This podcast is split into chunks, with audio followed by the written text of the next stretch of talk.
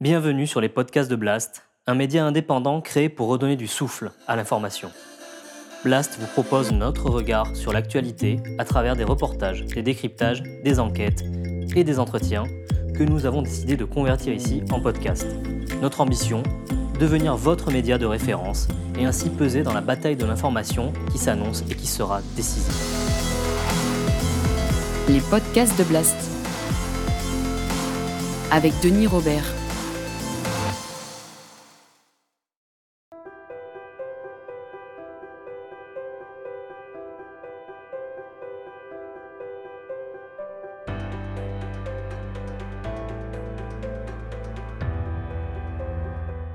Moi, les violences d'État, c'est un sujet qui me parle parce que, euh, à l'âge de 14 ans, j'ai pris conscience de deux choses. La première, c'est que je viens d'un peuple qui a été longtemps stigmatisé, le peuple tzigane, que mes ancêtres ont été enfermés arbitrairement.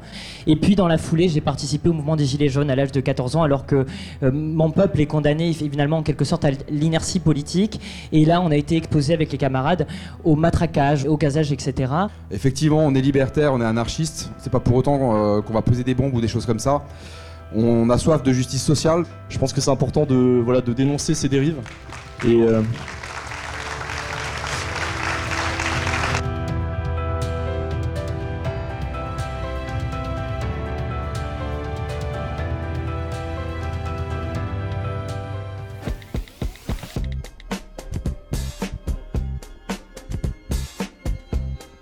Bonjour, je m'appelle euh, Basile Dutertre. Euh, je vis à Notre-Dame-des-Landes, où j'ai été euh, pendant plus de dix ans éleveur de vaches. Et aujourd'hui, je suis très impliqué dans la dynamique des soulèvements de la terre qu'on a créé il y a un peu plus d'un an et demi pour lutter contre l'accaparement des terres par le complexe agro-industriel et le bétonnage des terres par la métropole. Comment sont nés les soulèvements de la terre? Qu'est-ce que c'est? Qu'est-ce que ça représente? Parce qu'on a l'impression d'une sorte de flou voulu, quoi. Les soulèvements de la terre, sont nés à l'hiver 2021 euh, lors d'une rencontre sur la ZAD de Notre-Dame-des-Landes. Et euh, l'objectif d'emblée, c'était de euh, rapprocher et de, faire se, rejoindre différents acteurs des mouvements sociaux autour de la question de la défense des terres contre le bétonnage et l'accaparement.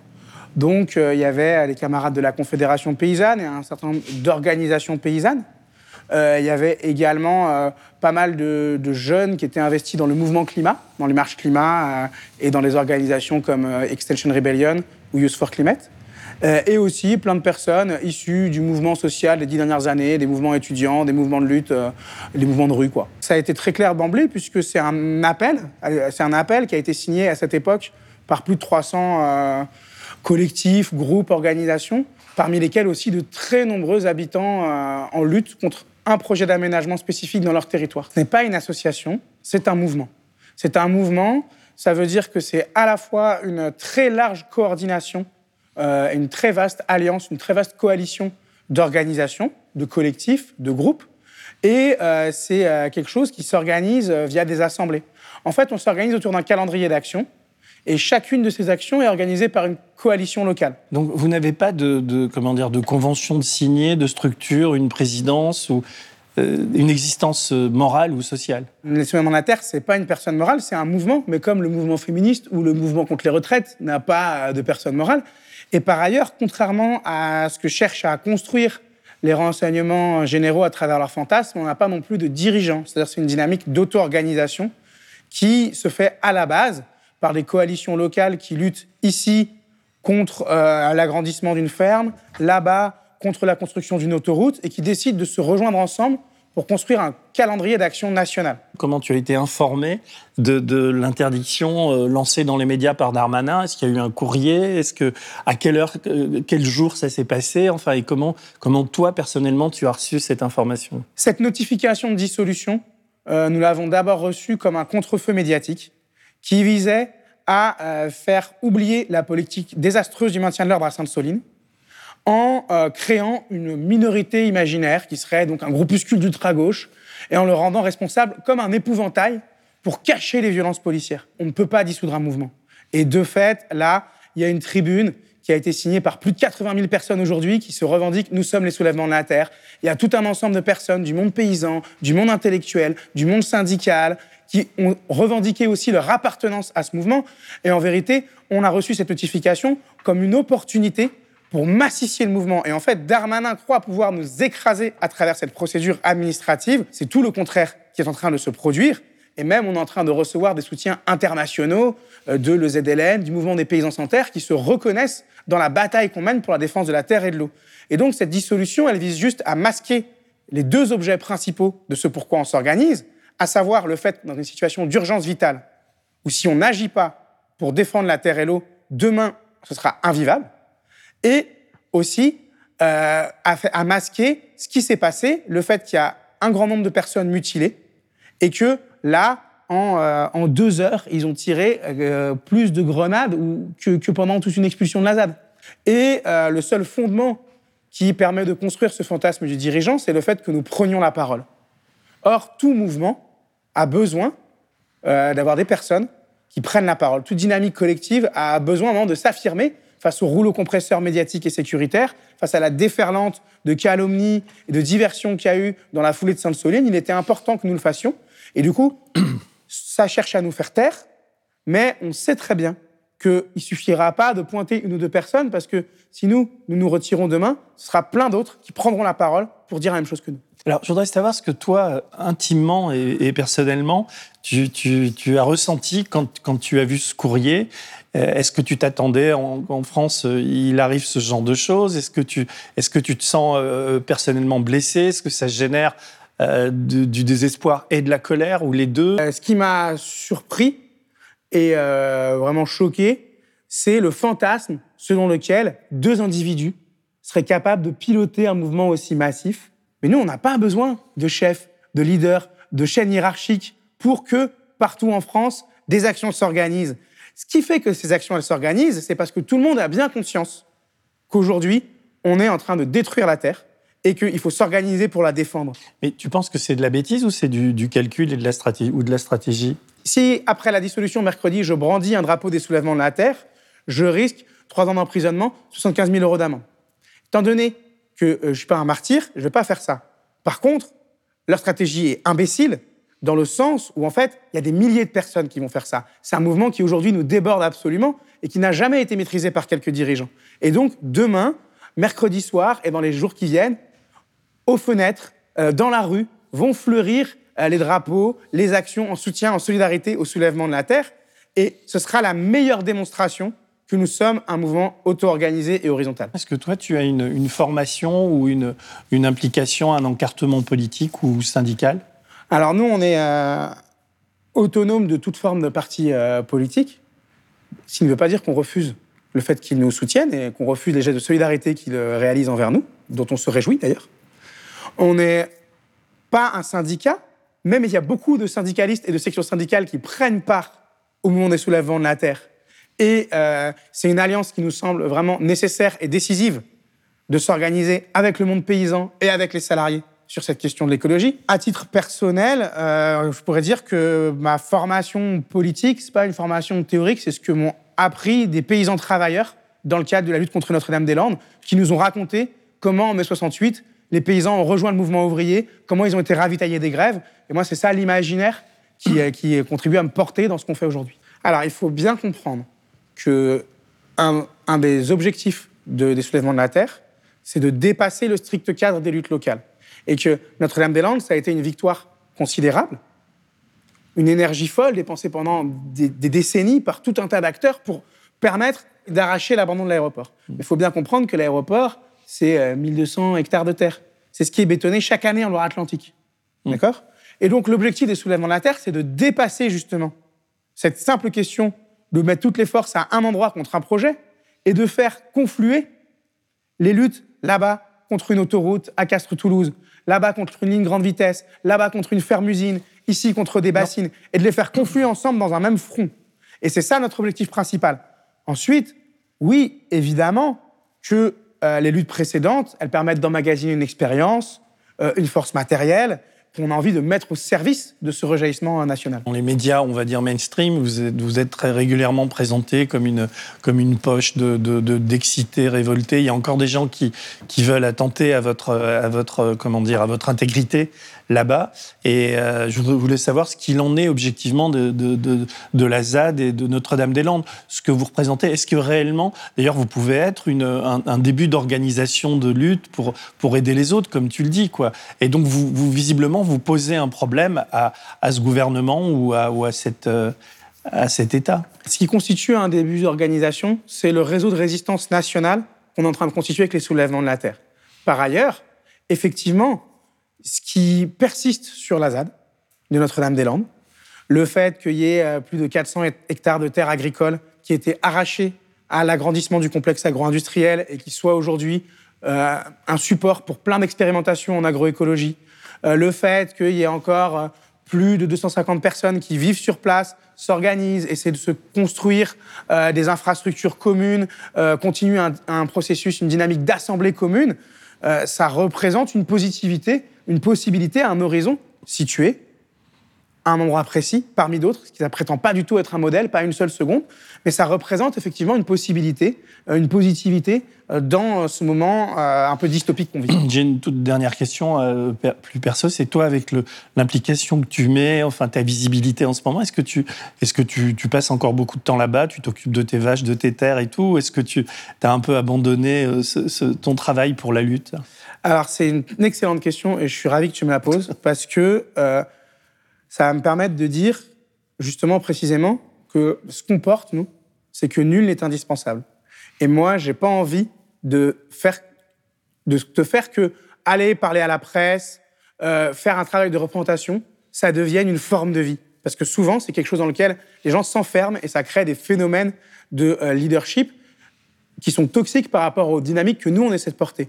Et donc, moi, je n'ai qu'une seule hâte, une fois la dissolution euh, prononcée, c'est euh, de retourner euh, à une vie euh, simple autour du travail de la Terre et de laisser ce merveilleux débordement que sont les soulèvements de la Terre se prolonger, se décupler, s'amplifier. Et le rapport de force n'a pas besoin de moi singulièrement pour grandir.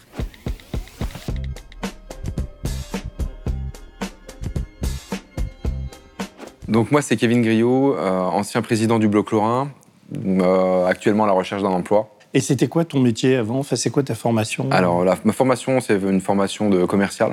Donc, euh, j'étais en- anciennement cadre commercial. Et à l'heure actuelle, je suis, on va dire, reporter indépendant, où euh, je fais des piges, où euh, je tiens ma page médiatique. T'as changé de vie, quoi? J'ai changé de vie il y a trois ans. J'ai décidé de basculer. Qu'est- Qu'est-ce qui te fait basculer? Qu'est-ce qui me fait basculer? C'est les violences policières. C'est euh, le militantisme, où je me dis, euh, essaie de mettre tes compétences euh, en avant pour euh, faire avancer la cause, en fait, entre guillemets. hein. Donc toi, tu viens de, de Nancy. Oui. Est-ce que tu peux raconter la jeunesse du bloc lorrain, ce, ce que c'est et euh, ce qui vous est arrivé? Donc le Bloc Lorrain, c'est une bande de potes, en fait, euh, de militants anarchistes. Et on, a, on a rencontré des gilets jaunes, on a sympathisé et on s'est dit, tiens, on va essayer de construire quelque chose, construire une structure. Et euh, donc on a ouvert une association de loi 1901. Euh, C'était le 16 mars euh, 2021. Elle avait pour but donc de mettre en application donc nos revendications. Donc euh, faire des maraudes pour les SDF. Donc on a fait 198 maraudes et euh, distribué euh, 24 500 repas et quelques en un an et demi avant notre dissolution. Euh, des actions environnementales, donc de, la plantation euh, sauvage, on va dire, de, haies, de, trucs comme ça, du ramassage de déchets. Euh, on s'est infiltré par exemple dans la centrale à charbon de Saint-Avold quand ils ont rallumé la centrale à charbon. On éteignait des enseignes. Euh, on faisait pas mal de petits trucs comme ça et on organisait des manifestations. Donc des manifestations avec euh, bah, toujours, toujours sur toile de fond, euh, plus de justice sociale, environnementale, démocratique, plus de féminisme, des choses comme ça. Et vous avez une réputation de, de- de violence et de, de participation au Black Bloc, etc. Qu'est-ce que tu peux en dire? Qu'est-ce que je peux en dire? Oui, on, on participe entre guillemets au Black Bloc. Donc le Black Bloc n'est pas une action violente, c'est une technique pour manifester, euh, pour être dans l'anonymat. Parce qu'on connaît tous la répression, je pense qu'on y viendra par la suite. Et euh, le but du jeu, c'est voilà, rester dans l'anonymat. Euh, être vêtu de noir, pourquoi? Et on le marquait dès le début de notre création d'association. Le noir, c'est la couleur du deuil, c'est la couleur de l'anarchisme. Donc on aurait pu très bien manifester avec des combinaisons blanches comme on voit à l'heure actuelle, mais on a décidé de manifester en noir. Faire bloc, pourquoi? Faire face, on va dire, aux violences policières, Donc c'était marqué aussi dans notre association qu'il fallait défendre les manifestants. C'est-à-dire quand il y a des manifestants qui se faisaient agresser, on arrivait avec des banderoles, on n'attaquait pas les flics, on se mettait vraiment devant. Les banderoles prenaient par exemple des grenades de désencerclement, des lacrymogènes ou des tirs de LBD. Et pendant ce temps, ben, on exfiltrait, on va dire, les personnes qui étaient les plus vulnérables en manifestation.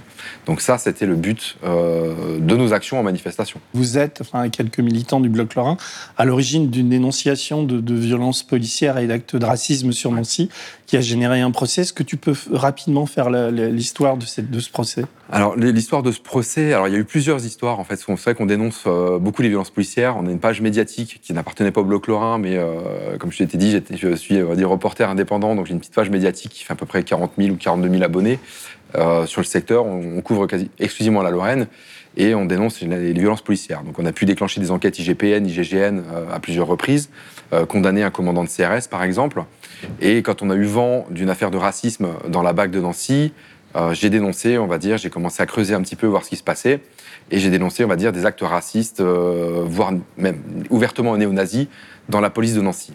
Par rapport à ça, j'ai été condamné. Il a fallu attendre un an avant que Le Monde écrive un papier en disant il y a effectivement une enquête IGPN par rapport à des faits de racisme et euh, de, nazisme au sein de la police et de harcèlement euh, au niveau de la BAC de Nancy.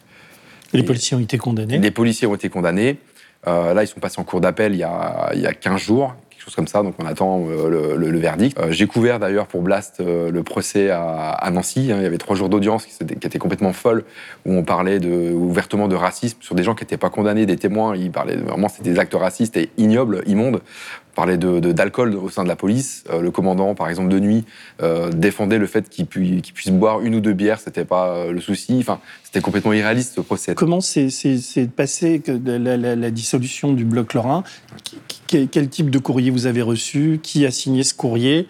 Et quelle, quelle bataille juridique vous menez par rapport à ça? J'ai reçu un coup de téléphone dans la gendarmerie locale on m'a dit bah, il faut que vous vous présentiez. Donc pour moi, c'est une question d'habitude maintenant, parce qu'il y a du harcèlement au niveau des militants. Donc moi, des convocations, j'en ai, enfin, je sais pas, j'ai dû en passer euh, en trois ans, j'ai dû en passer 23, 24, 25, je sais même plus en fait. Donc j'y vais et euh, effectivement, je vois euh, ministère de l'Intérieur, dissolution. Je dis c'est pas possible, on peut pas dissoudre une association comme ça, on n'est pas violent, on n'a rien cassé, on n'a agressé personne et une dissolution, c'est quand même relativement grave. on dissout des fascistes on dissout pas des antifascistes, déjà, à la base. C'est complètement dingue. Et pour des gens qui prônent, on va dire, l'amour, le partage, enfin, c'est. Donc, on, on, a halluciné, puis on s'est dit, bon, c'est pas grave, il euh, n'y a rien qui tient dans leur dossier. Euh, comme quoi on est ultra violent, etc., etc. On a répondu avec euh, mes trois avocats et on a été dissous malgré tout en Conseil des ministres 15 jours plus tard. On a reçu la notification de dissolution le 23 novembre 2021 et euh, on a fait un référé liberté donc, devant le Conseil, euh, le conseil d'État. Le référé liberté, c'est quand euh, il y a une violation manifeste au droit d'association et malheureusement on a été débouté. Donc là, on a relancé une procédure, là, la mi-avril en fait. Donc là, on attend maintenant la deuxième.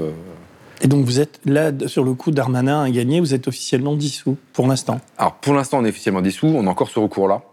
Euh, donc on aura la réponse d'ici 6-8 mois à peu près. Euh, la personne qui a signé ce courrier, c'est Pascal Léglise.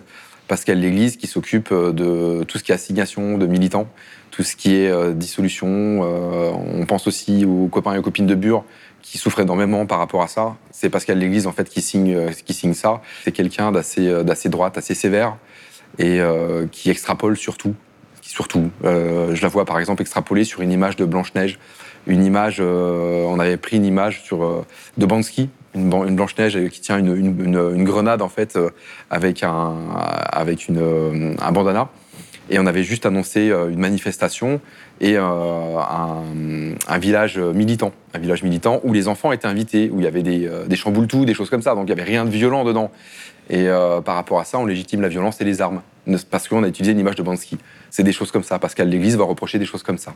Pascal L'Église va, va, reprocher des chansons, des chansons militantes, des chansons qui existent depuis, euh, depuis 15 ans, 20 ans, qui circulent sur Internet, qui, circulent sur YouTube. Je ne l'ai pas dit au Conseil d'État, mais quand on entend la Marseillaise qui est ultra violente, euh, c'est ridicule enfin, quand, on, quand, quand, on condamne des choses euh, comme, euh, comme Karma Sista, euh, quand, il dit, quand elle dit par exemple qu'on aime la lacrymo, enfin je veux dire, c'est pas violent ces choses-là. Enfin... Elle, elle, elle, représente le ministère public dans les procès qui vous sont faits. Oui. Donc elle représente directement Darmanin en l'occurrence, c'est un peu la voix de, du ministre de l'Intérieur. Et, c'est quoi son, son, ses, arguments de, réquisitoire? C'est sur quoi elle se base pour, demander votre interdiction? On a reçu six pages et euh, trois jours avant, en fait, ils nous ont fourni 120 pages. Donc pour nous défendre, c'est un peu compliqué. En récupérant tout et n'importe quoi. Donc euh, je te parlais des images de Bansky, par exemple, où je, peux évoquer aussi, euh, je parlais avec une personne de la, Ligue des droits de l'homme tout en bas qui a assisté au procès entre guillemets, au Conseil d'État. Cette personne-là a halluciné. Par exemple, on a repris une image du Parisien où il parlait de casseurs. Donc on voyait les black blocs, casseurs, avec un pied de biche, cocktail molotov, des choses comme ça. Ça, c'est une image que qu'on s'est réappropriée en enlevant le cocktail Molotov, en enlevant le pied de biche, en gardant uniquement, par exemple, euh, un masque pour se protéger. Et on a tout transformé en disant voilà comment se protéger en manifestation. Et pour elle, ça permettait de légitimiser la violence. Ça le fait d'avoir donné, par exemple, les conseils, comment se comporter en garde à vue. Pour elle, c'était pas possible. C'est qu'on a quelque chose à cacher. Donc euh, c'est infect.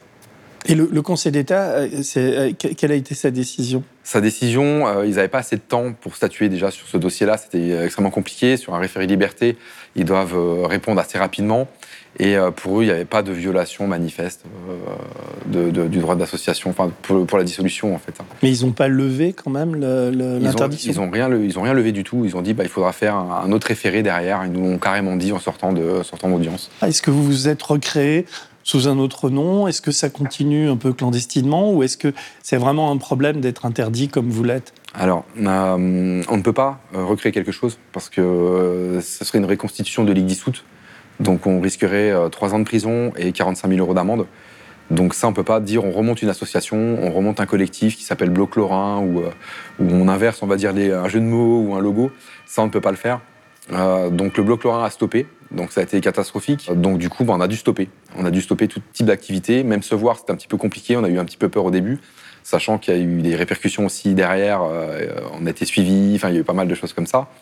Et euh, bon, bien entendu, on n'a pas lâché le militantisme, mais il y a des gens, on va dire, qui ont pu se rapproprier, on va dire, un petit peu ce que le bloc Laurent avait fait, ses idées, et euh, il y a des, des, choses qui sont effectivement créées derrière mais je ne suis pas à l'origine de cette création, ni euh, les anciens membres du Bloc Lorrain. Est-ce que tu peux faire la, genèse et l'histoire de ce qui t'arrive à titre personnel depuis la dissolution du Bloc Lorrain, le fait que tu te retrouves dans les journaux, enfin, etc.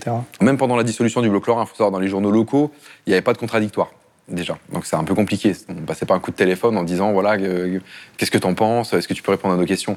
C'était voilà le ministère de l'Intérieur a dit ça, donc c'est ça. Donc c'était un peu compliqué. Euh, très souvent il y avait ma tête euh, sur l'Est républicain. Donc c'était euh, pas le bloc Lorrain, c'était pas le collectif, c'était Monsieur Kevin Griot. Donc j'étais affiché partout. après la dissolution, on continue le militantisme. Je ne veux pas dire on arrête, pas parce qu'il y a un collectif qui s'arrête qu'on doit arrêter notre, notre façon de faire. Donc on a continué à filmer les violences policières, on a continué à, faire d'autres choses, d'autres différentes actions, mais on était suivis euh, très régulièrement. Donc euh, une pression policière, mais énorme. Ça se manifeste comment? Vous êtes suivi Comment tu le vois? Il y a des... bah, Par exemple, quand je suis chez ma compagne, euh, qui a la voiture de, de gendarmerie du secteur qui passe 5-6 fois, euh, par jour, alors qu'elle passe quasiment jamais, c'est compliqué. Ou les gendarmes qui se garent à côté de la baraque. Ou quand je suis chez mes parents, euh, la police qui, enfin la police, la gendarmerie euh, qui attend à tel et tel endroit. Enfin voilà, c'est vraiment compliqué. J'avais un petit peu l'habitude de ça, d'être un petit peu suivi par rapport au bloc lorrain, et on avait l'habitude de, voir des gens un peu bizarres. mais là, ça s'est accentué. Et là, avec le mouvement social, c'est encore plus compliqué parce que pour eux, le bloc lorrain n'est toujours pas dissous. Et je fais partie de plusieurs collectifs. Donc je fais partie de, de, l'AG interprofessionnel de Nancy. Euh, je suis aux AG euh, antifascistes. Enfin, j'ai fait beaucoup de choses. Je suis vraiment investi dans la vie associative et militante. Et euh, pour eux, dès qu'il se passe quelque chose, ça vient de moi. là, pour te donner un exemple, il y a une manifestation le 7 mars à Nancy. Il y a eu un McDo qui a été, des vides d'un McDo qui ont été brisées, une voiture de police qui a été attaquée, la permanence d'un sénateur LR qui a été attaquée, différentes feux de poubelle et une librairie fasciste qui a été attaquée. ils ont tout mis sur mon dos. Ils ont tout mis sur mon dos, ils ont chopé euh, des, personnes dans la rue. Euh, qui ont été condamnées euh, par rapport à ça. Hein, ils ont tous dit, bah, c'est Kevin Griot qui m'a dit de faire ça. Donc ces personnes t'ont dénoncé comme étant l'instigateur de, tout ça. Comme quoi je suis le chef en fait. Donc le chef des anarchistes et des antifascistes. Enfin, Le chef des anarchistes déjà. Enfin, il n'y a rien qui colle. En sachant que ces personnes-là, c'était leur première manifestation. et qu'est-ce qui s'est passé? C'est quoi l'explication et le dessous des cartes? Ce qu'on pense, c'est que mais quand on voit les auditions, euh, ces personnes-là me connaissent pas. Est-ce qu'il y a un chef? Est-ce qu'il y a un chef? Ces personnes-là redescendent en cellule et à partir du moment qu'ils reviennent une deuxième fois, en fait, ils citent mon nom. Donc on ne sait pas ce qui s'est passé entre le moment, euh, peut-être le Saint-Esprit qui leur a donné mon nom, je ne sais pas, mais c'est un peu compliqué en sachant qu'ils me décrivent aussi d'une façon physique un peu particulière. Euh, je ferai 1 mètre, euh, 1 mètre 80, je fais 1 mètre 70, enfin, euh, si je me tiens droit. Euh, les cheveux noirs, euh, à ce moment-là, j'étais habillé tout en noir avec des chaussures noires, alors j'avais des chaussures rouges bien pétantes. Enfin, c'est que des trucs comme ça. Donc les- même les descriptions ne, ne- ne collent pas. Et euh, quand on a eu nos confrontations euh, en garde à vue, euh, mon avocat, à partir du moment qu'il leur a posé des questions à ces, jeunes-là, ils sont complètement démontés. Bah non, je sais pas, je sais pas trop. Euh, Enfin, il n'y avait plus rien à voir avec le, montage, on va dire, policier. Mais cette histoire-là m'a fait. j'ai eu une perquisition informatique à la maison, donc on a récupéré toute ma défense du bloc Lorrain. On a récupéré beaucoup, beaucoup- énormément de choses à la maison, ne serait-ce que des- des feutres pour dessiner. C'est une feutre de dessin, c'est pas des feutres pour marquer sur des murs, c'est des, des pro-marqueurs. hein, ceux qui connaissent un petit peu le dessin, le- voilà. Euh, ils ont perquisitionné des, des pro-marqueurs, enfin, c'est complètement dingue. Euh, tout ce qui est disque dur, tout ce qui est choses comme ça, donc euh, tout ce qui est notes que je, je prends. Quand je fais des, des, pro- des procès, quand je fais des procès, des choses comme ça, ils ont récupéré toutes mes notes et je suis resté en tout 48 heures en garde à vue. Ils m'ont déféré. Euh, donc je suis resté de 6h du mar- 6h30 du matin euh, au TG de Nancy et je suis sorti, il était minuit, euh, minuit et quart. Et il n'y a pas eu de condamnation pour l'instant. Et je devais passer en comparution immédiate. Le juge des libertés, en voyant ce dossier mais complètement foireux, a dit bon bah non, la comparution immédiate, bon, ça sera demain, mais rentrez chez vous, allez prendre une douche, allez vous reposer. On a demandé un report, donc il y a eu le report et le report c'était le 12 avril. Et là, bizarrement, en fait, le procureur s'est complètement liquéfié quand je suis arrivé avec cinq témoins, avec des vidéos euh, pour me défendre, en montrant que j'étais à tel endroit, tel endroit, à tel moment. J'avais donné aucun ordre, j'avais participé à aucun, à aucune dégradation. Et euh, bah, lui-même, en fait, c'est lui qui demande maintenant le report, on va dire, parce que euh, Et comment, comment tu analyses tout ça? Quelle est l'influence de, de Darmanin dans cette histoire? Ils veulent détruire. Ils veulent détruire, on va dire, socialement un militant. Euh, parce que ça s'arrête pas là. hein. J'ai des convocations encore à répétition. Là, je suis encore convoqué parce que j'ai filmé des violences policières place Stanislas, euh, des arcades ouvertes, des choses euh, ignobles après sommation.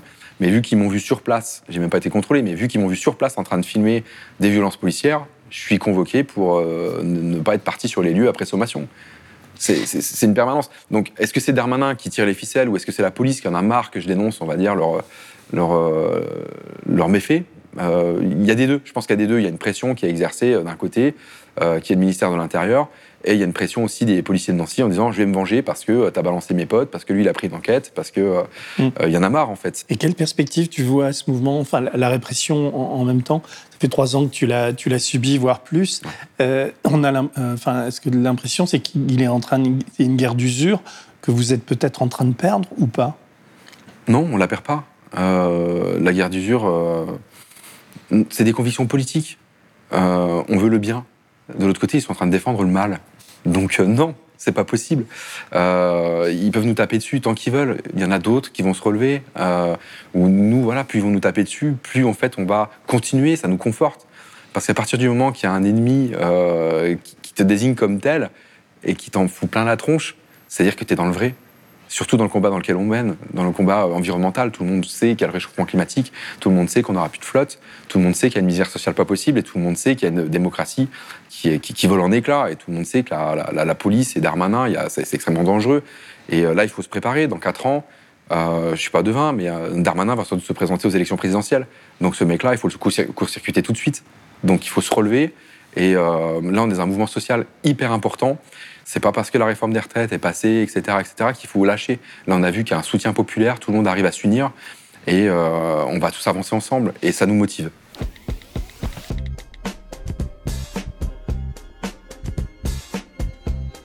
Je m'appelle euh, Loïc Schneider, j'ai 27 ans et je suis pas mal donc euh, activiste à Bure, en Meuse. C'est là où il y a le projet d'enfouissement des déchets nucléaires. Et il y a eu deux ZAD successives en 2016-2017 qui ont été expulsées. Et voilà, donc j'étais aussi présent là-bas, euh, entre guillemets, avec euh, tous- les zadistes. Donc euh, voilà, c'est un peu ce que je fais en ce moment. Et je suis aussi donc à mi-temps, je travaille dans un EHPAD à Alaxou, où je fais ASH, aide service hospitalier, et aussi maraîcher du coup dans le collectif Les Semeuses à Bure, qui est un collectif de maraîchage qui est installé sur les terres de Jean-Pierre Simon, qui est un paysan opposé au projet d'enfouissement de déchets nucléaires sur une centaine d'hectares. Et il nous a prêté 3 hectares pour euh, pouvoir justement réaliser le maraîchage. Là, il va partir à la retraite. Euh, Il y a plein de questionnements sur euh, la suite. On aimerait bien pouvoir faire naître plein d'alternatives sur ces terres. Mais tout ça, c'est des moyens et voilà. C'est un peu des... Je suis sympathisant du Bloc Lorrain, ouais. J'ai Mm. pas, j'ai pas rejoint officiellement l'association. Mais j'ai beaucoup suivi et j'ai fait les manifestations aussi qui étaient super intéressantes. Et je pense que c'est aussi ça qui était assez différent des autres structures militantes, c'est qu'ils arrivaient à fédérer une diversité de personnes euh, qui venaient de toutes les classes, un peu aussi les populaires et, euh, et d'autres. Et en fait, c'était ça qui est beau. Il y avait un truc assez euh, joie de vivre, militante. Je voudrais que tu expliques un peu ton, ton activité de militant, euh, ce qui s'est passé en, en Allemagne, ta condamnation, euh, et là récemment, donc les gendarmes qui viennent chez toi pour te remettre en prison à, à courte échéance, puisque dans, dans 10 jours, tu peux te retrouver à nouveau derrière des barreaux. Est-ce que tu peux résumer un petit peu cette situation très particulière dans laquelle tu es? Bah ouais, très rapidement. Donc c'était en 2017. Il y avait le G20 de Hambourg. C'était un grand sommet avec tous les chefs d'État des puissances les plus riches du monde. Et donc il y a eu des manifestations. Il y avait aussi Erdogan qui était présent, l'Arabie Saoudite, la Russie, la Chine. Et il faut savoir que dans ces moments-là, en fait, de, protestation contre les sommets où il y a tous les chefs d'État des plus grandes puissances du monde, il y a aussi des états d'exception qui se mettent en place. Donc il y a eu la reconnaissance faciale, un logiciel qui a été mis en place en Allemagne, qui a été censuré après par le Conseil constitutionnel en Allemagne. Par rapport au G20, donc c'était plein de manifestations à ce moment-là. La circulation était interdite, il n'y avait que les voitures de police, que les participants au G20. Et donc moi, je me suis retrouvé avec plusieurs accusations différentes, donc pour jet de projectiles sur force de l'ordre. Et c'est souvent des, moments en fait où euh, il y avait une grand-mère demandée qui poussait son vélo, je viens vers elle pour l'aider à partir. Il y a une vidéo en plus de la police où c'est Monsieur Schneider aide une grand-mère à traverser la route. Puis bah, comme c'est au milieu des affrontements, on se prend du canon à eau alors qu'on était vraiment sur le côté. Du coup, ça m'énerve et spontanément, bah, je prends une pierre qui était par terre, je la jette, je suis pas masqué, donc il m'identifie. J'arrive pas à atteindre les forces de l'ordre. Et en fait, voilà, j'ai plein d'accusations. J'ai blessé personne, effectivement. Il y a tous les projectiles tombent très loin des forces de l'ordre. Et il y a aussi donc euh, une accusation d'un pétard dans une banque de la rue la plus bourgeoise de Hambourg, euh, Elbchaussee. Et en fait, là, c'était une manifestation aussi qui a fait pas mal de dégradations sur euh, la rue la plus bourgeoise. Et à titre d'exemple, je crois que c'est un million d'euros de dégâts en 20 minutes. Et en fait, ils ont fait un, une situation un peu particulière qui, qui vient aussi avec les, les, gilets jaunes, la loi anti-casseurs. C'était un peu avant du coup que ça a été utilisé déjà au G20 c'est voilà, être accusé de tout ce qui se passe dans une manifestation. Donc euh, j'ai été accusé de toutes les dégradations. Donc, ça a duré 71 journées d'audience. Euh, tous les témoins de la rue, euh, des personnes bourgeoises sont venus témoigner. Il y en a qui savaient même plus c'était quelle voiture qui avait été dégradée. Ils en citaient 4-5. Et donc là, il y a une audience qui dure 71, 71 jours. Tu es condamné ouais. à, à, quelle peine? Alors la peine, du coup, c'est 3 ans ferme. Le procureur demandait 4 ans et 9 mois de prison ferme. Et euh, en fait, comme on a fait appel, eh ben, ça a suspendu l'application de la peine pour le moment, le temps de l'appel. Parce que j'avais déjà réalisé du coup aussi une détention préventive, détention provisoire, de 1 an et 4 mois. Et juste très rapidement, par rapport à l'attentat kurde, euh, la personne qui avait attaqué au sabre des migrants et qui est sortie au bout d'un an n'était pas suivie, n'était pas fichée S, et a pu réaliser un attentat dans les 10 jours suivant euh, sa libération. Et elle a fait seulement un an de détention, alors qu'elle a quand même découpé des personnes avec un sabre, ou en tout cas essayé de les blesser gravement. Même si c'est des migrants, c'est pas une raison pour dire euh, c'est pas grave, parce que si c'était des policiers, je peux vous assurer qu'ils seraient pas sortis. Donc là, on voit vraiment la différenciation de la peine en fonction de, du statut de la personne, ce qui est assez malheureux. Donc toi, tu es sorti donc de, de, ouais. de, de prison, tu es rentré en France, tu as poursuivi tes activités, on va dire, euh, citoyennes et militantes à Bure et à, et à Nancy. Et là, récemment, donc, euh, les gendarmes débarquent chez toi et qu'est-ce qui se passe? Ah, C'était même différent. Ils sont venus il y a un mois à 5, la brigade de recherche de la gendarmerie de Nancy. Ils sont venus sur le lieu de maraîchage. Donc, euh, j'étais pas tout à fait là, je faisais une petite balade. Et ils sont venus pour me filer un papier. Donc, c'était assez angoissant parce qu'ils étaient beaucoup et du coup, les personnes qui étaient là ils, ils savaient pas trop ce qui se passait et puis ils comprenaient pas très bien. Du coup, quand je suis revenu, ils m'ont donné le papier et euh, j'ai rappelé. Et donc, c'est pour le transfert de la peine qui me reste à faire. Et donc, euh, par rapport à ça, j'ai reçu le papier, j'ai téléphoné. On a convenu d'un rendez-vous. Euh, et il, voulait disait même que ça peut être un espace neutre, hein, pas forcément Paris parce que c'est loin, mais n'hésite pas à me dire. J'avais proposé Place Stanislas à Nancy, mais il a dit Ah non, quand même, Place Stanislas, plutôt devant chez tes parents, mais t'inquiète pas, on rentrera pas dedans. Et donc, c'est euh, 14 mois fermes qui vont être transférés officiellement de l'Allemagne vers la France. Euh, sachant que j'ai encore potentiellement aussi 8 mois de sursis euh, en France sur les précédentes affaires Anonymous ou euh, dégradation sur la clôture de l'Andra. Euh, C'était aussi une action où j'avais écrit Vous sachez que je n'attends rien de votre institution. C'est un. Oui, c'est une action militante que tu avais faite à, à l'endroit où. Qui, qui, où il y avait l'enfouissement des déchets. C'est ça, exactement. Ouais. Mm. Puis, en général, voilà, j'ai fait la déclaration du G20, j'ai fait la déclaration dans ces procès, et je vais refaire une déclaration à ce procès-là. Et je vais aussi sortir un livre qui s'appellera En découdre avec la justice, au-delà de l'arrestation perpétuer l'affrontement, en fait c'est d'expliquer que justement bah, cette confrontation politique elle continue à exister aussi dans l'enceinte judiciaire et je me laisse pas faire par le, la pièce de théâtre en fait qu'incarne. Quels documents les gendarmes ont amené chez tes parents et qui t'obligent à faire quoi? Bah, C'était le document donc, qui me notifie le fait que j'ai un rendez-vous avec le juge des libertés euh, et de la détention le 25 avril. à 9h30. D'ailleurs, on fera un rassemblement au tribunal de grande instance de Nancy, avec euh, le marché aussi des semeuses, le collectif probablement, avec la Confédération paysanne. Et euh, c'est super s'il y a plein de monde qui viennent, parce que ça peut avoir un impact sur l'issue du procès aussi. Là, normalement, tu dois retourner en prison pour combien de temps? Bah là, du coup, ça serait 14 mois, plus voir euh, le sursis s'il saute. Mais tu risques d'avoir 20 22 mois de prison ferme à effectuer à la prison de Nancy. à la prison de Nancy. On espère un bracelet électronique, vu que j'ai un travail quand même. euh, Enfin, pour eux, je suis inséré avec l'EHPAD et le maraîchage. J'ai deux contrats avec deux logements. Et du coup, dans, l'idéal, ça serait quand même d'arriver à avoir un bracelet, même si c'est aussi très malheureux, parce qu'en fait, pendant 14 mois, je vais pas pouvoir faire de manifestation. Je vais pas pouvoir faire ce qui, euh, en fait, a du sens. Donc c'est aussi une peine. C'est même euh, pire, parce que soi-disant, ça va, il est pas en prison, mais ça va pas du tout, parce que c'est pas vraiment être libre si on peut pas faire ce qu'on veut. Et surtout dans cette période actuelle, où il faut qu'on se mobilise, il faut qu'on se, qu'on se bouge quoi, pour notre avenir, pour plein de choses. Et ben en fait, on, ne pas pouvoir le faire dans ce moment-là, c'est aussi très très handicapant. Est-ce que tu as l'impression d'être d'être victime d'une forme de répression policière qui s'accélère de- de- depuis quelque temps et qu'on, on- quelque part, on cherche aussi à te faire taire? Je pense qu'ils ont voulu faire un exemple avec euh, le G20. Parce que c'est quand même une peine de trois ans ferme. Je tiens à dire que c'est particulièrement grand. Et à titre juste vite fait encore de parallèle, mais c'est très important de faire des parallèles, il y a un ex-député de la Renaissance qui a été condamné récemment, je te filerai l'article du Figaro qui en parle, à une peine de un an de prison ferme et deux ans de sursis pour euh, attouchement sur des mineurs et détention d'images pédopornographiques. Donc on est quand même sur un level un peu plus haut et il a eu trois fois moins que moi. Donc euh, c'est aussi la démesure de la peine et je pense que c'est une manière euh, détournée aussi de, de, chercher des choses qui peuvent me mettre par-dessus du passé pour essayer de, faire en sorte que ça aille sur le côté et que les personnes ne soient pas trop mobilisées. Mais c'est clair qu'on le voit, on l'a aussi vu à Sainte-Soline, c'était exceptionnel. C'était euh, 5000 grenades euh, tirées en, en deux heures avec beaucoup de GM2L. La GM2L, c'est des grenades quand même explosives. euh, Et la France est le dernier pays européen à utiliser des grenades explosives dans le maintien de l'ordre. C'est le rapport de A4, Action chrétienne pour l'abolition de la torture. Donc c'est quand même une exception française. Et à ce titre-là, il y, a, des choses très intéressantes. À Beyrouth, quand il y a eu l'explosion au Liban, c'est des armes françaises qui ont été utilisées dans le maintien de l'ordre. Il y a eu 300 personnes qui ont perdu des yeux. À Hong Kong, les canons à eau qui ont été utilisés par, par la Chine, c'était des canons à eau français.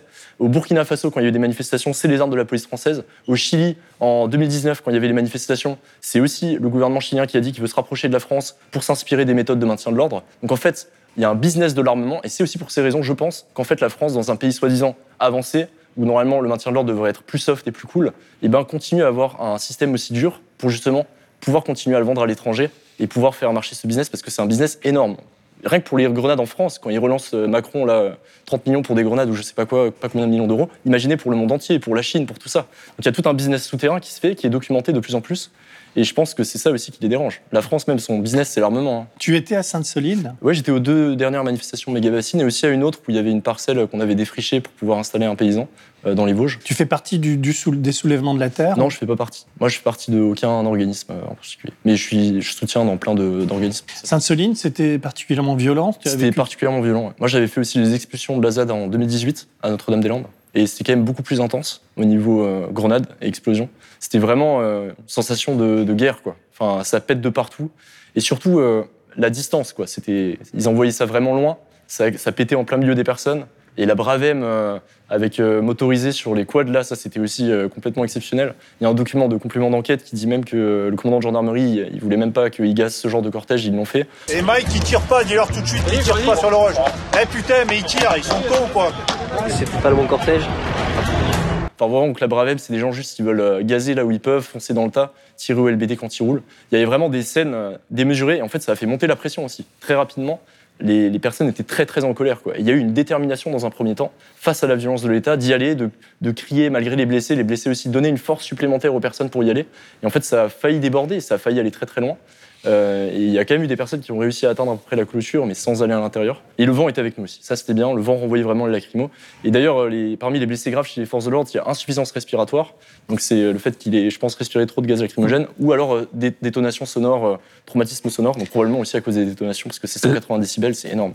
Là, je vois que t'es- t'as le nez un peu, Ouais. un peu marqué. Qu'est-ce qui t'est arrivé Bah, ça, c'était hier soir à Nancy. Donc, il y a eu des manifs. euh, souvent, il y a des manifs le soir en ce moment. On essaye aussi à Nancy, place Stanislas, tous les soirs. D'ailleurs, j'invite toutes les personnes, euh, s'ils peuvent, hein, à se mobiliser sur leur place parce que c'est intéressant. Pas forcément pour faire des manifs, hein, mais pour se retrouver déjà. Et euh, du coup, on, on était en train de se diriger vers la fac de lettres où on a fait un potager pirate. Et on avait ramené des fraises, des, des framboisiers, de la rhubarbe, des groseilliers, du cassis. Du coup, on était avec tout ça. Et en fait, euh, ils ont tenté de nasser parce qu'avant, il y avait eu aussi un peu des, poubelles qui brûlaient sur le trajet. Donc, euh, la police était un peu euh, motivée, quoi.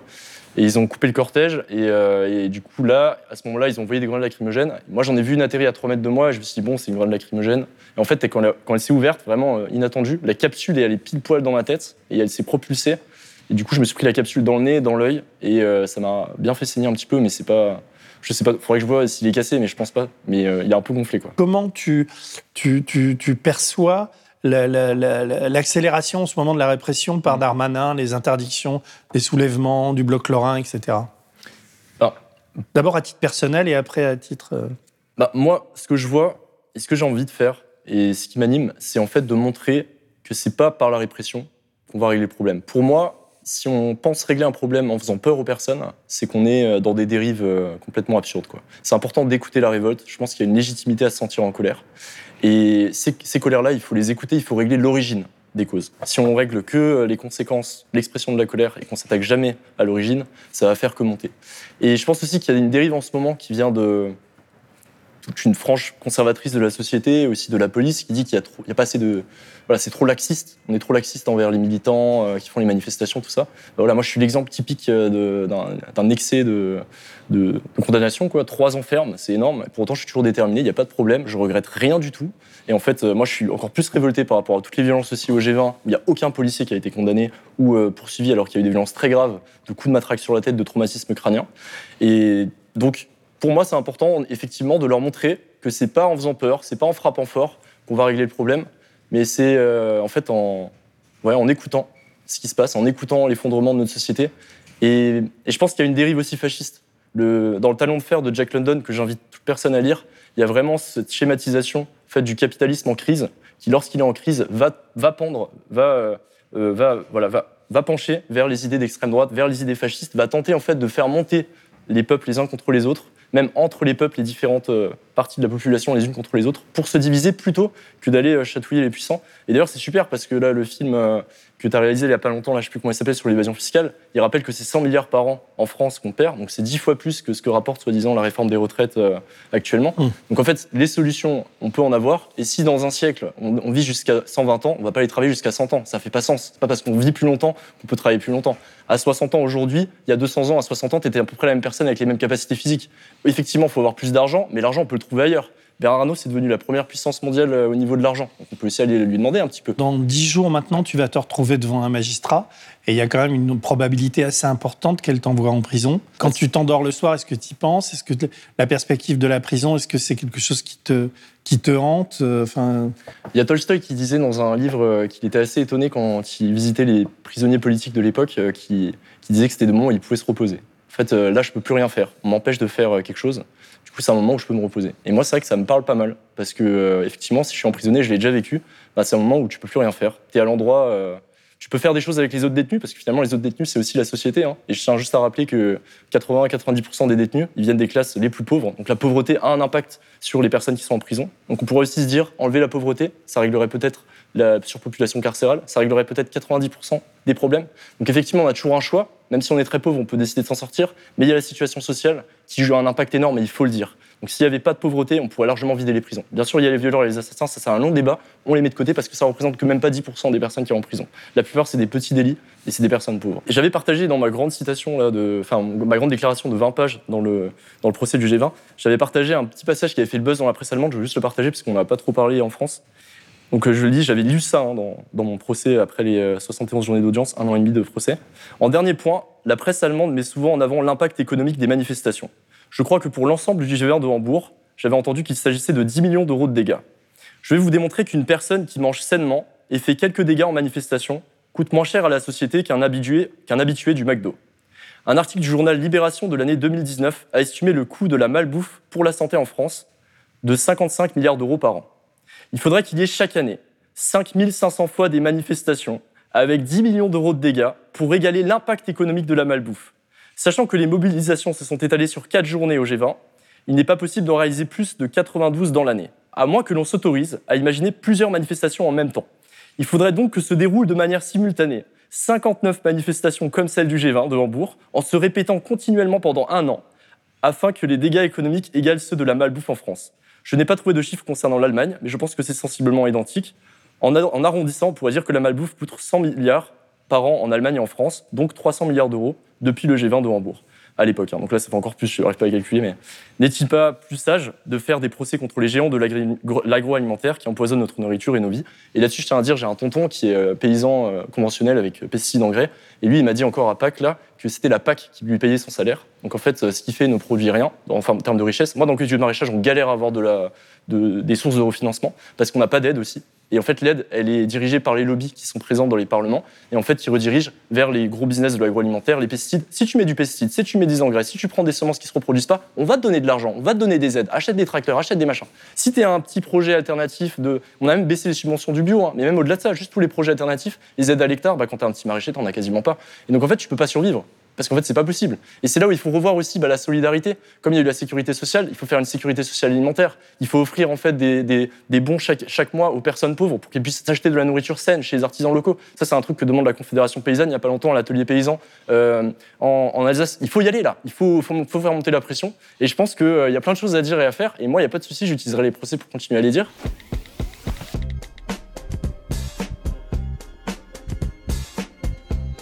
Bonjour, je suis euh, Tayeb El Mestari, je suis de Bordeaux et euh, j'ai été longtemps président euh, du comité Action Palestine. On a changé l'année dernière à l'occasion de la dissolution de notre association et on reviendra là-dessus évidemment. Euh, maintenant, il y a une présidente que nous avons à la tête de l'association.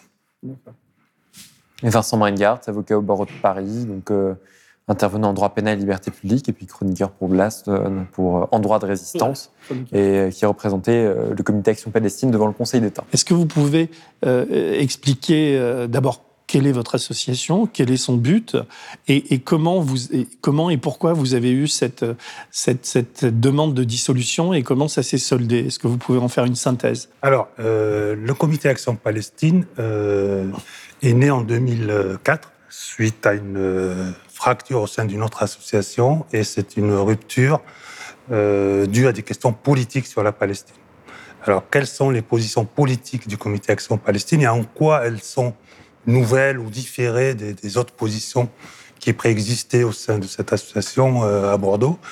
C'est que nous, on a considéré qu'à partir des, années 2000, et on l'a vu, que l'État d'Israël ne pouvait plus être en état de négocier et de laisser place un État palestinien conformément aux accords d'Oslo.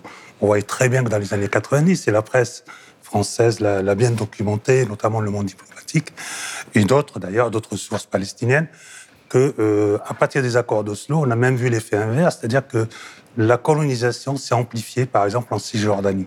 Donc l'idée des, des deux États était une idée qui était historiquement euh, morte, mise à mal par le colonisateur israélien. Alors le but de cette association, c'est, euh, comme l'indique notre charte, c'est d'abord donner la parole au peuple palestinien, ne pas se substituer de manière néocolonialiste aux revendications du peuple palestinien lui-même. C'est un premier principe qui est très important que beaucoup d'associations oublient. On ne parle pas à la place des Palestiniens. Il faut leur donner la parole. Notre rôle essentiel ici en, en France, on va dire, c'est de d'informer la population sur les conditions de vie des Palestiniens, sur leur lutte et surtout être un écho de leur lutte parce qu'on estime qu'ici, il n'y a pas assez d'écho sur la lutte euh, légitime du peuple palestinien. Ça représente combien d'adhérents à peu près? On est à peu près une trentaine, mais depuis la dissolution, merci Monsieur Darmanin, nous recevons des sollicitations. Il y a de plus en plus de membres, de, de- de gens qui veulent adhérer à notre association. Nous, notre position, elle est purement politique, c'est de dire il y a un peuple qui est en droit de revendiquer sa patrie, sa terre, et qu'il a le droit de résister jusqu'à l'obtention de ses droits. Et le droit international, comme le droit au retour aux réfugiés, etc., c'est un droit reconnu. vous, vous avez, euh, votre association a existé combien de temps a- avant d'être ennuyé Alors, nous, on Darmanin est, on est, on s'est constitué en association en 2004 et euh, on a été ennuyé à partir de février, euh, précisément euh, le 24, à- 24 février 2022. Monsieur Darmanin et d'autres font une annonce au dîner du CRIF en disant nous allons dissoudre des associations pro-palestiniennes, dont le Comité Action Palestine. Le 25 mars, la procédure est engagée contre nous par Darmanin.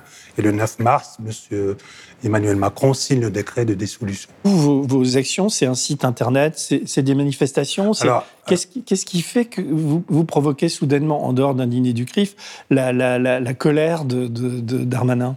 Alors nous, c'est de l'information sur les positions politiques que je, je vous ai signifiées tout à l'heure et sur l'appel à des manifestations. Évidemment, on a organisé beaucoup de manifestations à chaque occasion, chaque bombardement de Gaza, et ça a été répétitif, 2009, 2014, 2012, etc., etc.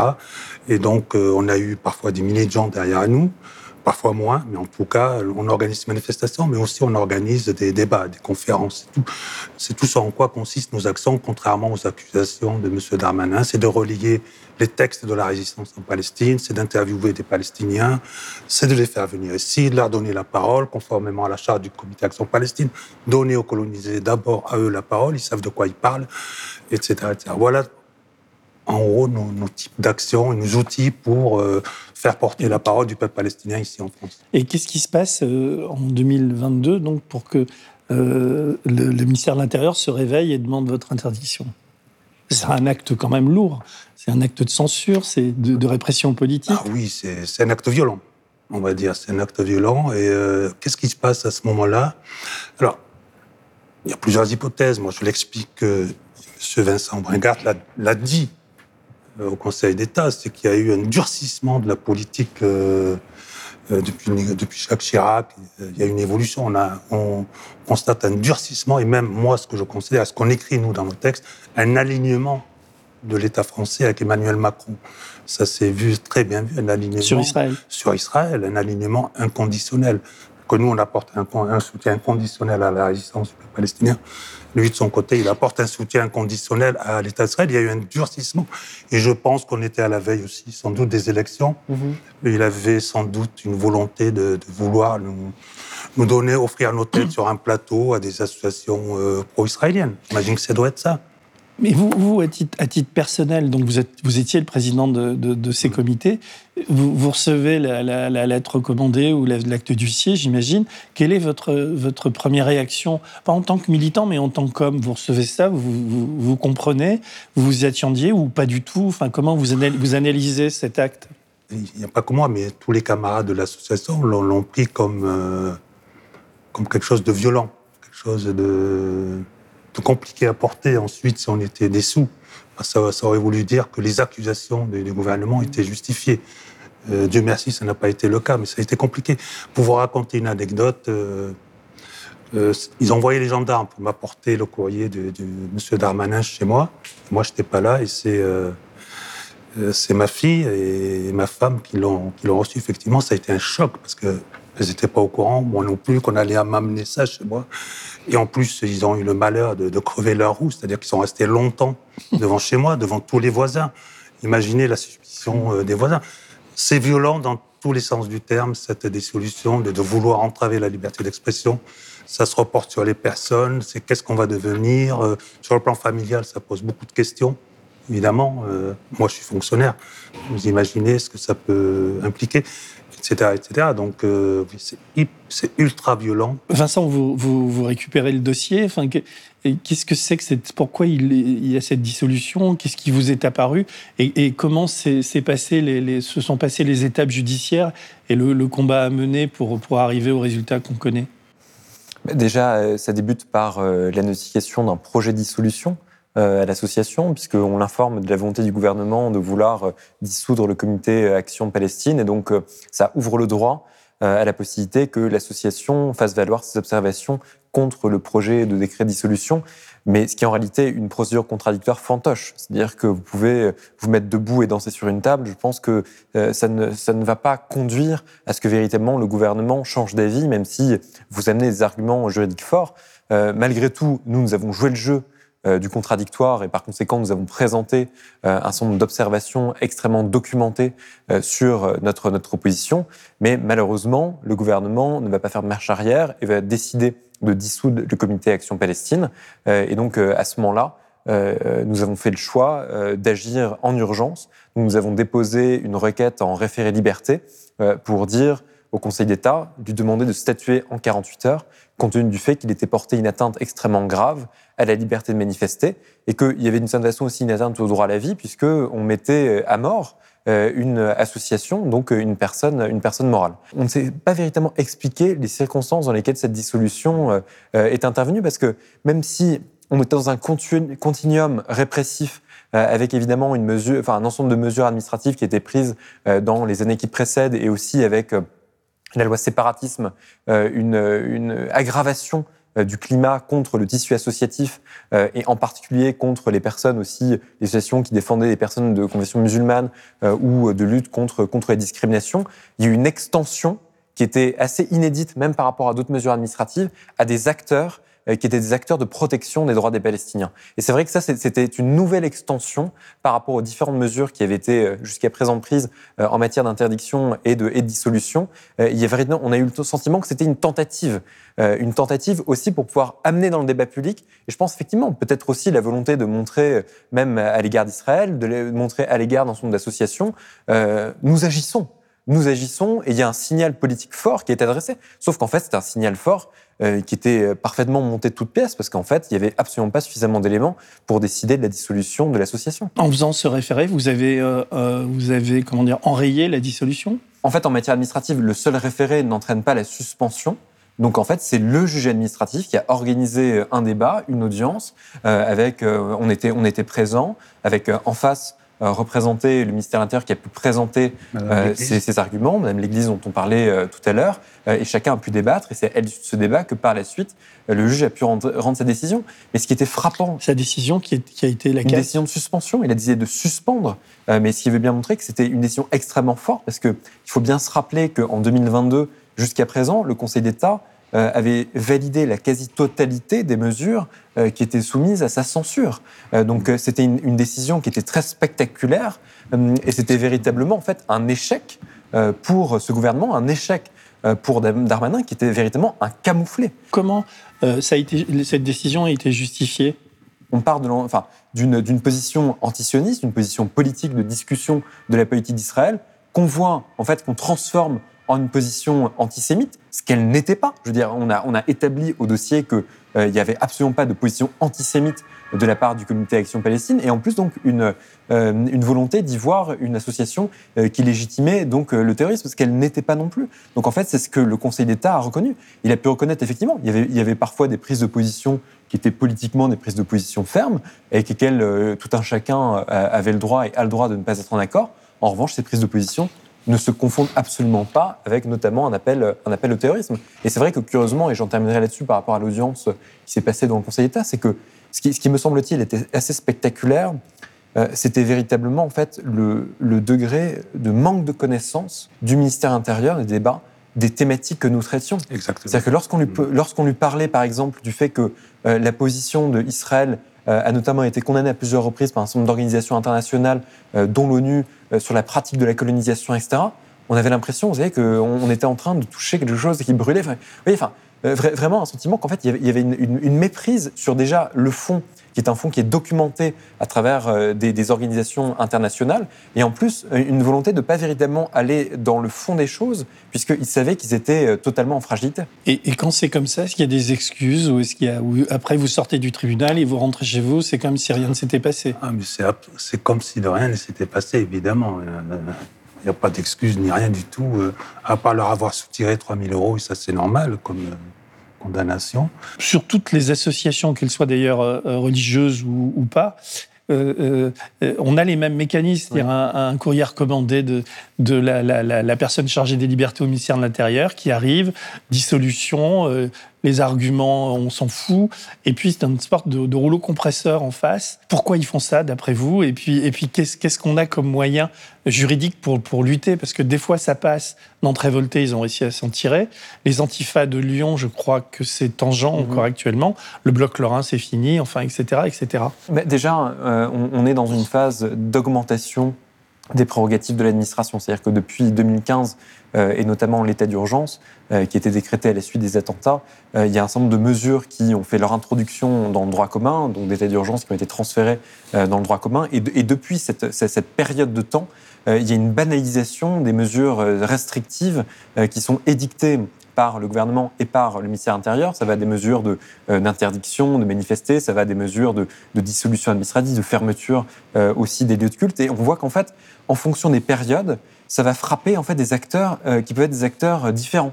C'est-à-dire que par exemple, au moment euh, bah, le séparatisme, au moment de tous ces débats, bah, ça va être plutôt le CCIF, Baraka City, donc des associations qui sont perçues comme pouvant représenter une menace pour euh, non pas tant l'ordre public euh, qu'une menace pour le gouvernement, parce qu'il y a une structuration aussi d'une réponse politique de personnes qui peuvent, par exemple, venir en défense euh, des personnes de confession musulmane. Donc on, est- on a eu cette séquence. Après, effectivement, on a eu cette séquence contre les décisions qui pouvaient défendre des, euh, des, des- les droits des Palestiniens. Et puis désormais, on a une nouvelle séquence, c'est-à-dire que on a presque oublié les deux autres. C'est-à-dire que là, pour l'instant, on voit, alors ici ou là, on tente peut-être de, de faire rejaillir l'islamisme radical, mais on voit que il n'y a plus forcément Ça de prise, pas. ça, ça Mhm. prend moins qu'avant. Ça prend moins qu'avant, donc il faut se trouver un nouvel adversaire.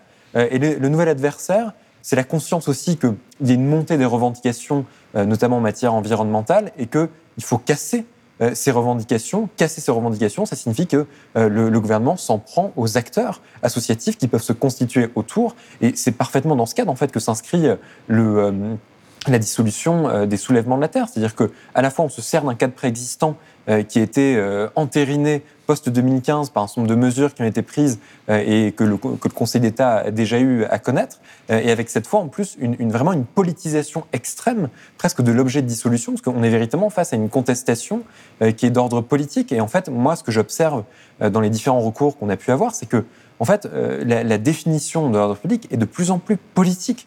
Euh, et en fait, euh, on- on- finalement, c'est des mesures de dissolution qui sont des mesures d'exclusion par rapport à la définition que le ministère de l'Intérieur a de l'ordre public. Euh, C'est-à-dire que le trouble en fait à l'ordre public est davantage lié à une, à une alternative, à une contestation, davantage que à des faits qui pourraient générer concrètement euh, des troubles à l'ordre public euh, qui seraient objectifs, qui seraient unanimes, qui seraient majoritaires. Et simplement, dernier point par rapport à la, question, ce qu'on peut faire, en tout cas, lorsque on, a le, la, la dissolution, c'est que euh, on peut faire un recours devant le Conseil d'État. Euh, donc, euh, c'est déjà la possibilité, donc avant, euh, au stade du projet, faire des observations, et après, dès que le recours, enfin, en tout cas, dès que le décret est acté, c'est de faire un recours, un référé liberté devant le Conseil d'État, atteinte à une liberté fondamentale, et donc il y a un, un débat sur la proportionnalité de l'atteinte par rapport à l'argumentation qui est invoquée par le ministère de l'Intérieur. Quelle est la, la légitimité de ces, de ces demandes d'interdiction? En termes de légitimité, il n'y en a pas. Il y a une définition. Lorsqu'on dit, par exemple, potentiellement attentatoire ou qui peut potentiellement euh, inciter à la haine, etc., en fait, on est véritablement sur une, définition qui est de plus en plus large. Et on voit bien. Je veux dire, euh, on, on reprochait à un moment donné euh, aussi des commentaires euh, qui pouvaient être qui pouvaient être publiés en dessous des pages internet des associations. C'est dire les faits, c'est-à-dire que ça veut dire qu'en tant qu'association, on vous rend euh, euh, comptable des publications que vous allez faire et finalement on vous dit bah tiens si, cette- si ce commentaire existe, c'est peut-être que vous cautionnez telle ou telle chose. Mais on, on- arrive véritablement en fait dans, dans une euh, enfin dans une absurdité euh, technique euh, juridique qui ne fait qui ne fait aucun doute. Si ce type de, de demande d'interdiction se multiplie, est-ce est-ce qu'il y a des possibilités d'attaquer l'État en, en justice? Pour la- procédure abusive ou pour, euh, enfin, je sais pas. La, la- la- la question pourra se poser, mais en fait, euh, on, on est un peu bloqué en termes euh, juridiques, si je puis dire, parce que si jamais vous contestez la mesure de dissolution et qu'elle est validée par le Conseil d'État, ça va être difficile après de venir euh, dire qu'il y a un caractère abusif, puisque de fait, on va vous répondre que le Conseil d'État a décidé de ne pas suspendre par exemple, le décret de dissolution. Et vous aurez beau dire, par exemple, oui, parce que le Conseil d'État n'est pas véritablement indépendant, on va vous dire, oui, enfin bon, il n'a pas suspendu. Euh, donc après, il y a éventuellement la possibilité d'aller devant la Cour européenne des droits de l'homme. Mais euh, on voit qu'en fait, euh, ils peuvent aussi euh, gérer cet agenda. Parce que, en fait, concrètement, ça veut dire que si jamais vous n'obtenez pas gain de cause au moment de la dissolution, vous allez devant la Cour européenne des droits de l'homme. La Cour européenne des droits de l'homme, elle met 3-4 ans à statuer. 3-4 ans à statuer, veut dire euh, il y aura des, bien des changements euh, politiques et derrière, il y a quand même une victoire temporaire euh, qui, est, qui est marquée par, par le gouvernement. Il va encore se battre, quoi. Toujours. Toujours. On est là pour C'est ça. nécessaire. Je vous remercie beaucoup. hein. Merci à vous. C'était vraiment intéressant. Ça complète les précédents entretiens que j'ai faits. Merci, Merci Taïa. à- merci à toi. Merci. merci. Si vous avez aimé ce podcast, s'il vous a été utile, n'oubliez pas de nous mettre des étoiles ou de le partager autour de vous sur vos réseaux sociaux. Blast est un média indépendant, et si tous nos contenus sont en accès libre, c'est grâce au soutien financier de nos blasters et abonnés. Pour nous soutenir, faites un nom unique ou mensuel et rendez-vous sur blast-info.fr. Blast, c'est aussi une web télé disponible sur YouTube et Peertube et présente sur tous les réseaux sociaux. Alors suivez-nous et pour ne rien rater de nos contenus, abonnez-vous sur notre chaîne YouTube.